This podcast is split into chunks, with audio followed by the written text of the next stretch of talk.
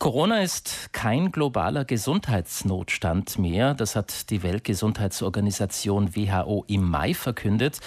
Die Aufarbeitung dieses weltweiten Ausnahmezustands steht aber erst am Anfang. Vor allem gesellschaftlich hat uns Corona verändert, wobei es nicht bei Corona geblieben ist. Ukraine-Krieg, Inflation, Klimakrise, ständig gibt es auf der Welt Dinge, die uns verunsichern.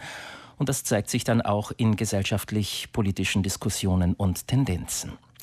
Was ist da passiert? Wie gehen wir damit um? Eine Tagung heute an der Eurak in Bozen beleuchtet aus verschiedenen Perspektiven diese Gesundheits- und Gesellschaftskrise.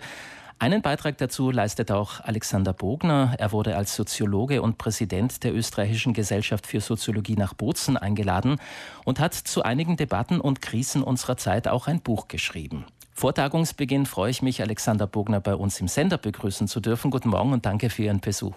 Guten Morgen, Herr Windegger. Vielen Dank für die Einladung. Herr Bogner, hat Corona aus Ihrer Sicht zu einer Gesellschaftskrise geführt?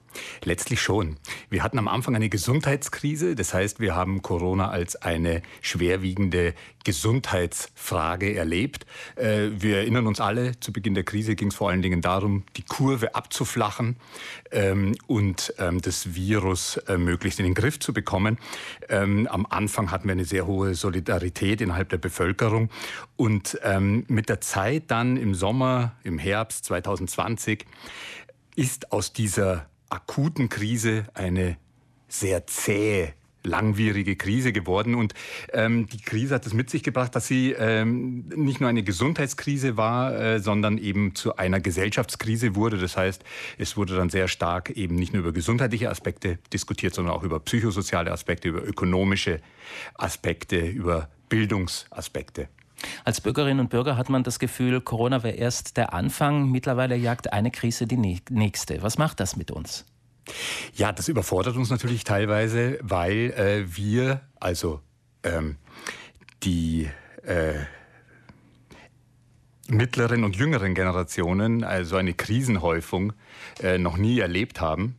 Wir haben äh, mit der Klimakrise zu tun, die Ukraine-Krise haben Sie angesprochen.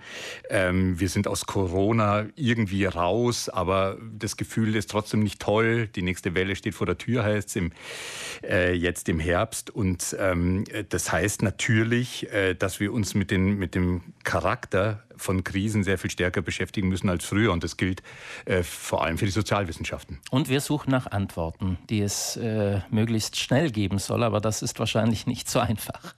Ja, ähm, bei den Antworten, ähm, da geht es, glaube ich, sehr schnell um Kommunikation und Dialog. Äh, das sind Aspekte, die wir in der Corona-Krise teilweise vermisst haben.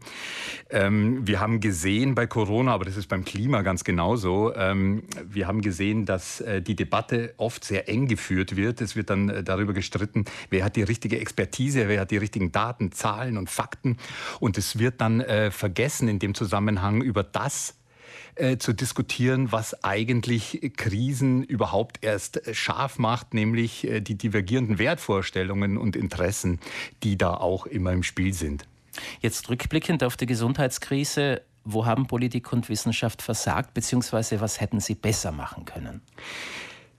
Ähm, die Politik hätte ähm, gerade zu Beginn sehr viel stärker betonen müssen, dass sie in einer Experimentierphase ist dass sie ihr Bestes gibt, selbstverständlich, aber dass Fehler natürlich nicht ausgeschlossen sind, beziehungsweise dass Fehler eigentlich vorprogrammiert sind, weil der Stand des Wissens war eben zu Beginn der äh, Pandemie nicht entsprechend.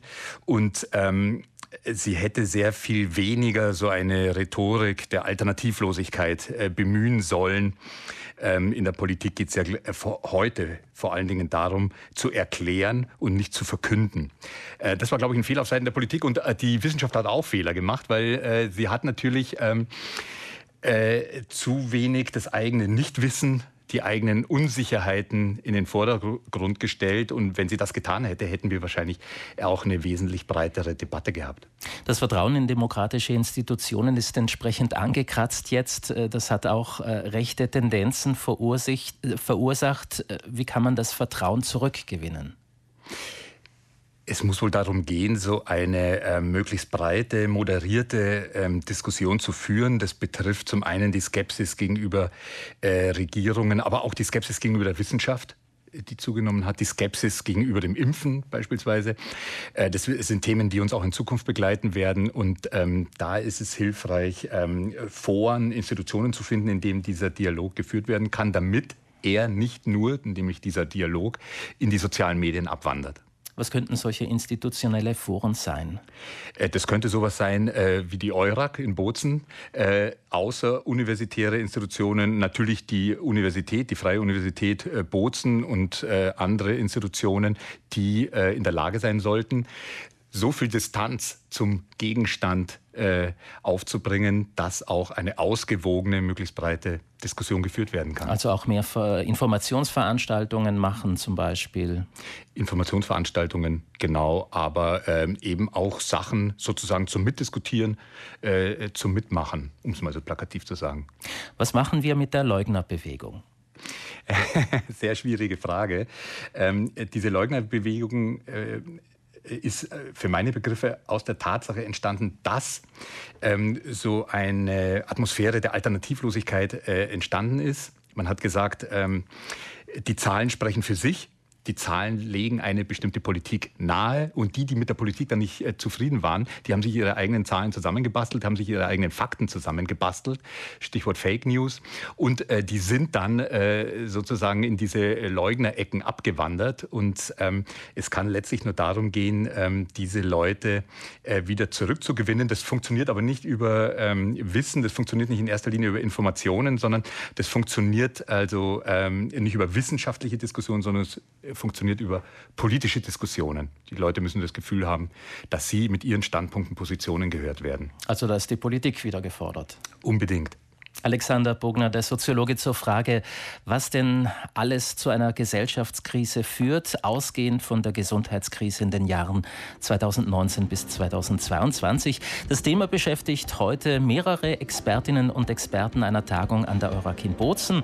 Wir werden es auch in unseren Nachrichtensendungen aufgreifen. Fürs Erste bedanke ich mich bei Alexander Bogner für den Besuch im Frühstücksradio und wünsche einen interessanten Austausch heute.